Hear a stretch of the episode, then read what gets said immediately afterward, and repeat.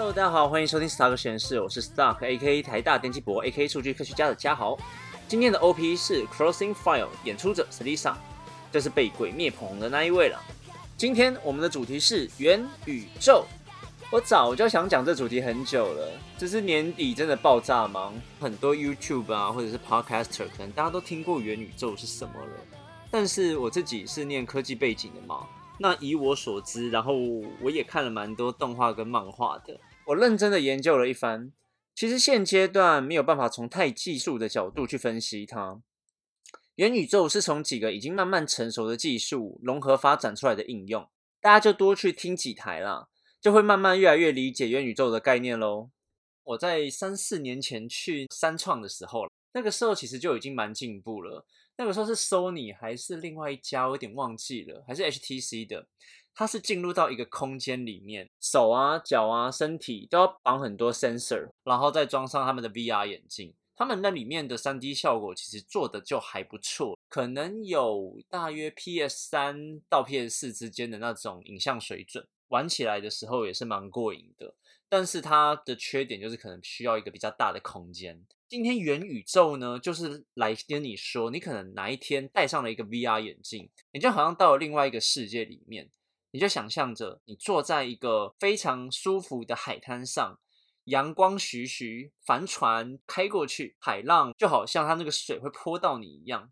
瞬间一跳，然后来到了另外一个星球上，或者是很真实的在做一个战争模拟的游戏状况。不要讲那么游戏化或者是暴力的东西的话，你在你的房间里带上了你的 VR 装置之后，你可以好像真的跟你很远很远的朋友们做一个近距离的接触啊，他们就会好像真的人在你旁边一样，这样聊天、打屁、玩游戏。像我们这两年啊，COVID-19 疫情下这么严重嘛，很多线上开会的 App。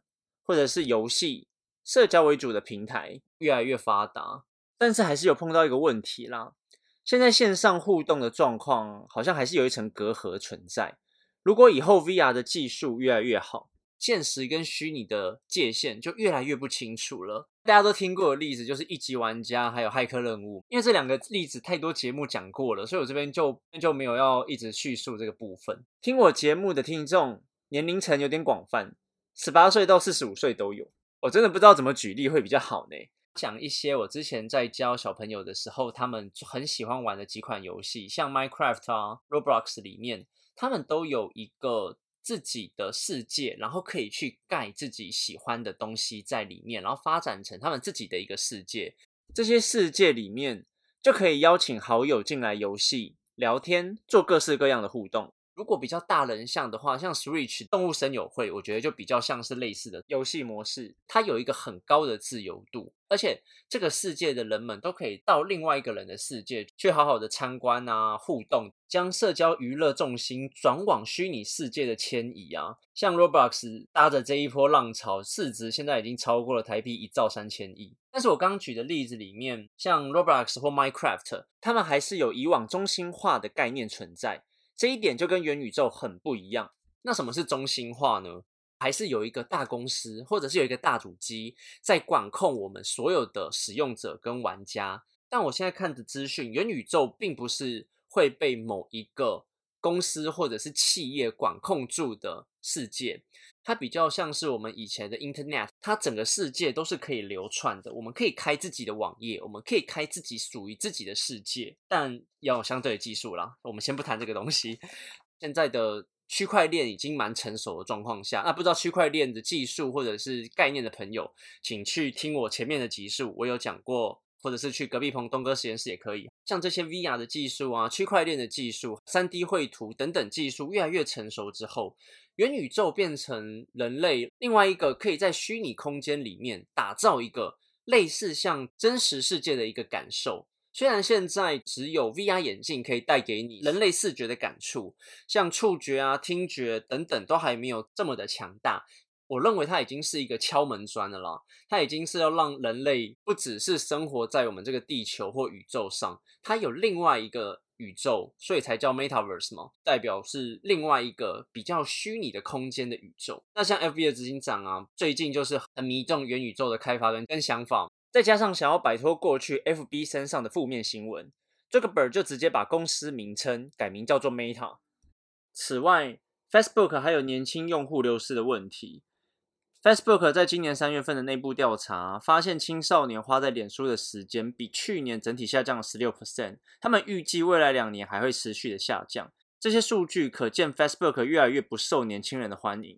负面新闻啊，再加上青年使用者的流失，那他们想要用改名这个方法，然后来看看能不能改善这一些负这一些状况。但这就被很多人批啊，像我也会觉得说，这只是一种，这只是一种表面功夫而已。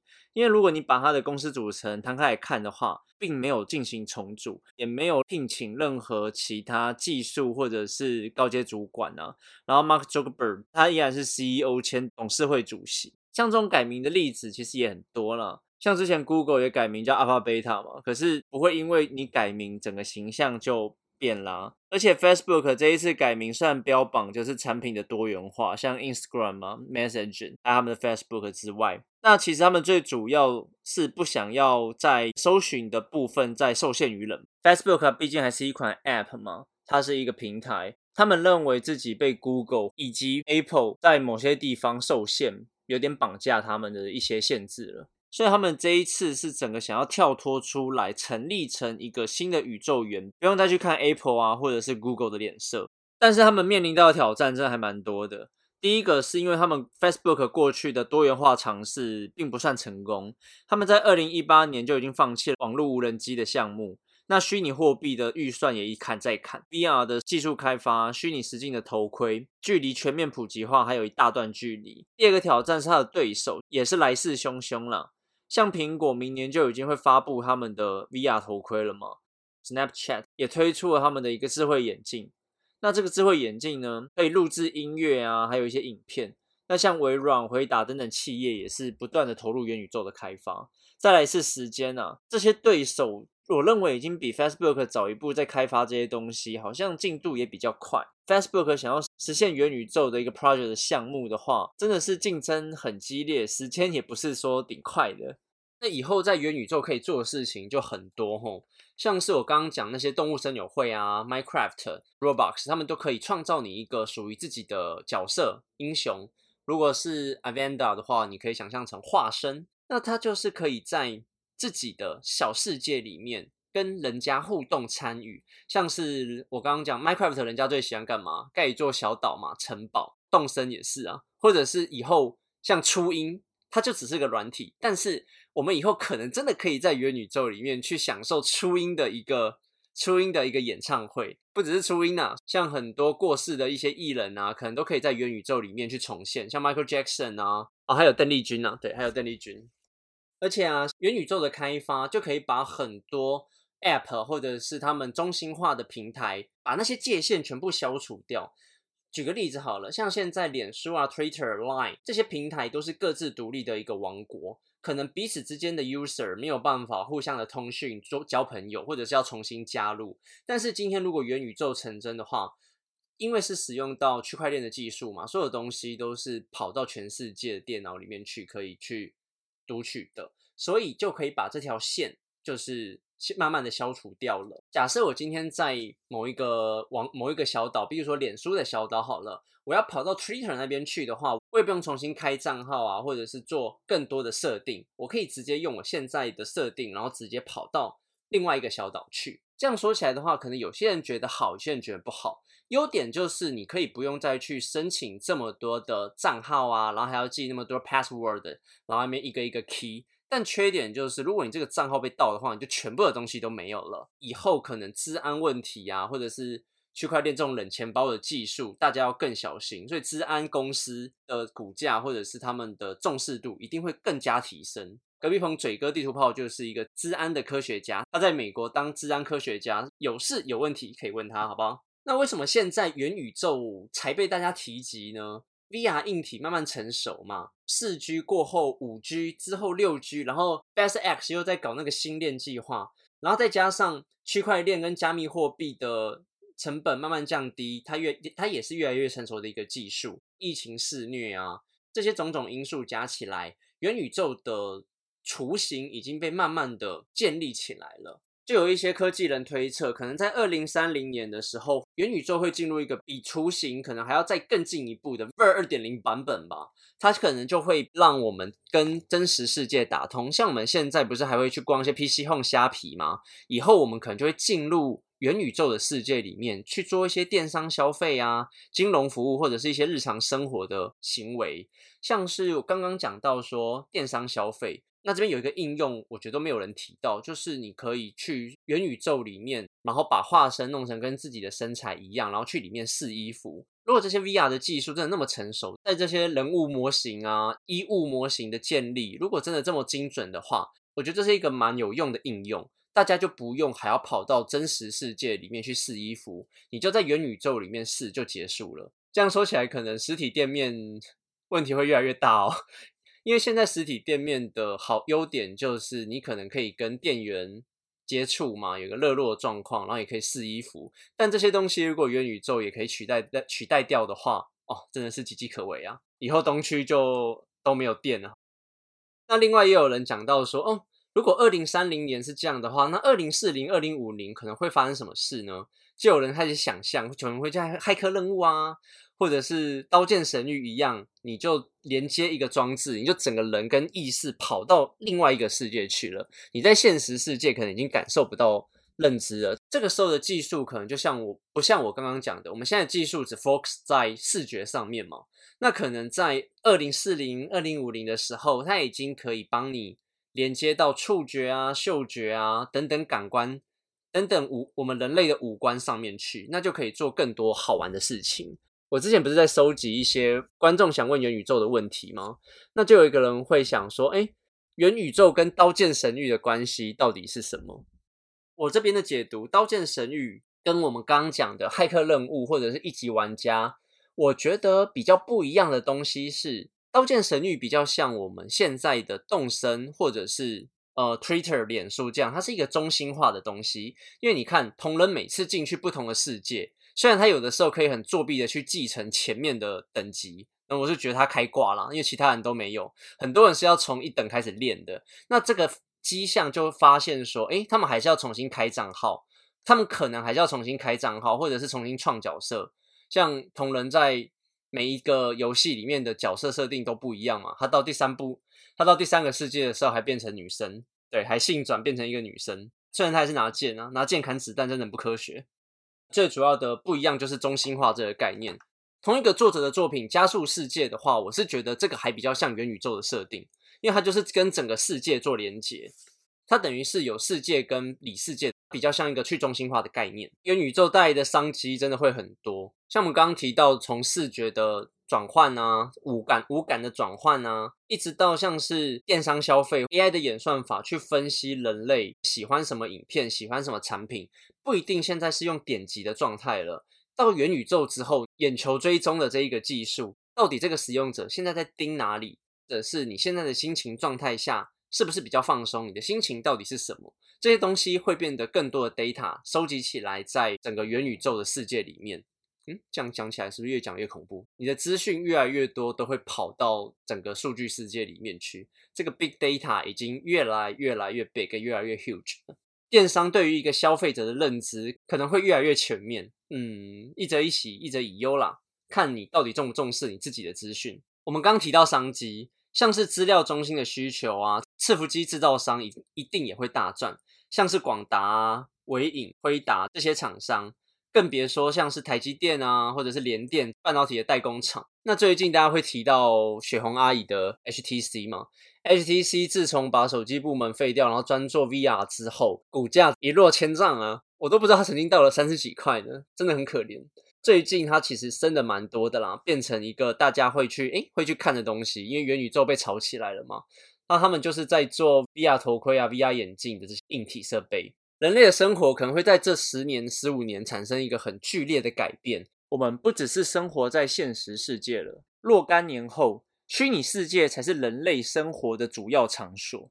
以后买房子就是可能买个三五平，然后有个厕所、浴室洗澡就好了。其他的活动，你就是哦跑到元宇宙里面去执行，你就可以在元宇宙里面可能买个虚拟地啊，开店或者是开启另外一个商业中心等等。人类会不会因为元宇宙整个文化啊，或者是整个人类的生活产生很剧烈的改变？我相信是一定的啦。我们就好好期待，并且让这些工程师啊，或者是这些公司开始策划这下一个世代的新形态网络，怎么去触动我们的人心，怎么去得到我们更共鸣的人性需求。我这边再提几个例子，像是模，我不知道有没有人听过啦，像是模拟市民 The Sim，就在欧美其实是一个蛮多人喜欢玩的一个东西。你也是可以创造捏一个人，然后在这个虚拟世界里面做各种的社交活动，还有游戏等等，自由度非常的高。那既然我们刚刚讲到了《刀剑神域》嘛，那其实还有蛮多这种虚拟游戏类的题材，动漫游戏类的题材啦。原先我是查了蛮多以前看过的动画，想推给大家看的，像是《Overload》游戏人生、《灰与幻想》的格林姆加尔。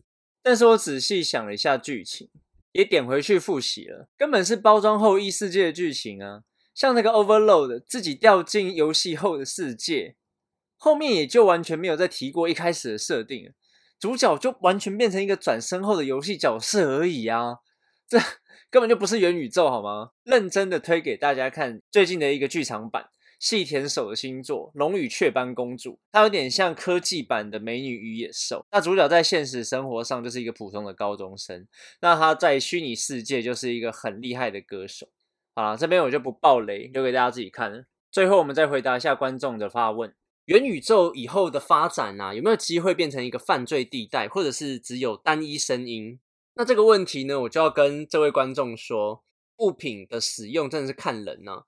像枪械啊，还有一些药品、虚拟货币，都是一些很好的例子。枪械在警察身上就是可以保卫好人，然后去防止犯罪。但是你今天枪械到了坏人手上，或者是到了一些犯罪组织身上，可能就会错杀好人，这就是一个罪犯的例子。那么刚刚讲到药物的话。像海洛因或大麻，它在用好的方面的话是抑制疼痛，或者是让一些患者舒缓患部的药品。但是它也可以当成毒品在使用，然后一些人家破人亡啊，或者是上瘾。虚拟货币也是啊，虚拟货币虽然我们现在人类的生活还没有一个很好的 killer application 的应用，但是它已经有在一些犯罪组织上面做洗钱的动作了。所以科技的东西还是要看人呐。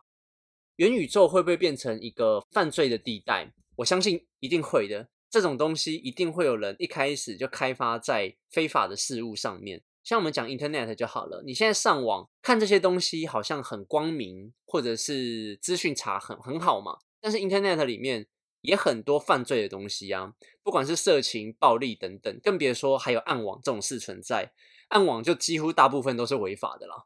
这位观众的另外一个问题是：元宇宙会不会变成一个单一声音的平台？我在想，这位观众怕的是他会不会被呃某些权力给控制住，然后让某些声音消失了，就像川普一样。我认为不会。你可以想象成我们 Internet 有蓝的、啊，有绿的、有红的，民主党、共和党，甚至有暗网。川普被 FB 啊、Twitter ban 掉怎么办？我自己创一个平台就好啦。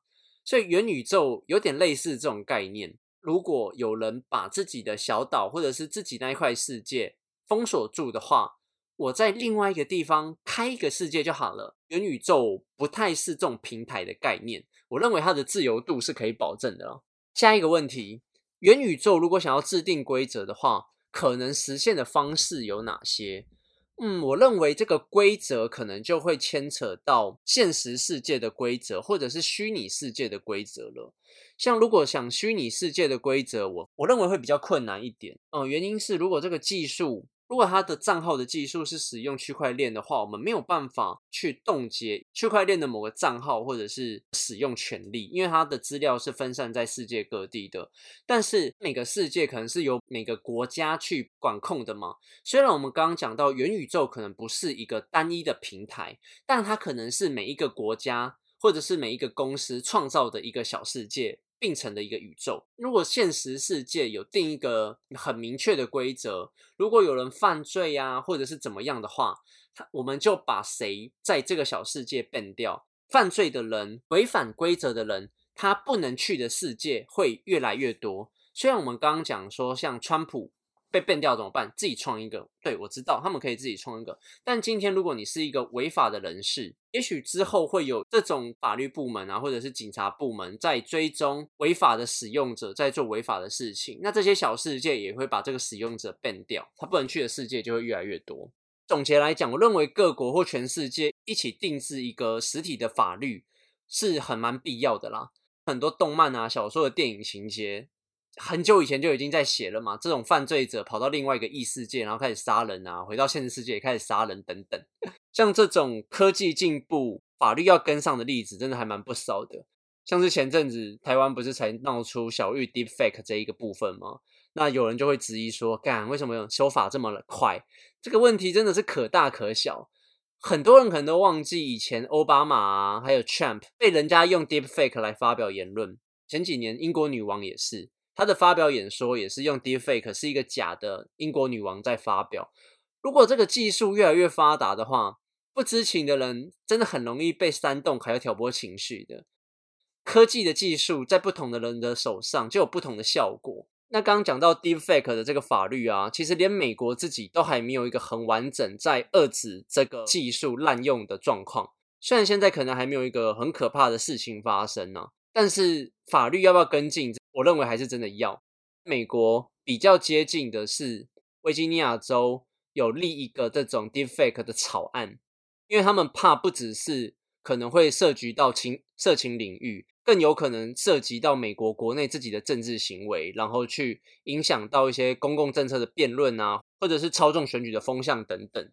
其实维吉尼亚州的草案。二零一九年的六月已经提出了，但是到现在可好像我我之前查是还没有过啦，所以这个东西真的大家好好深思。科技的进步，真的要各国的法律好好的配合起来，人类啊才会活得更好。但我也不是法律相关的，所以如果对法律这一块比较熟悉的朋友，可以跟帮我补充一下，好不好？所以回到刚刚那位朋友讲的，这种元宇宙技术会不会被滥用在犯罪事情上面？肯定会，好不好？我不敢肯定会，但是各国法律要怎么遏制它？各国政府真的要在这项技术成熟之前，好好赶快去思思考一下。好了，那我们今天的节目就到这边喽。如果大家还有其他元宇宙的问题的话，可以赶快私讯问我，或者是用各种方式联络。好，那我们下次见，拜拜。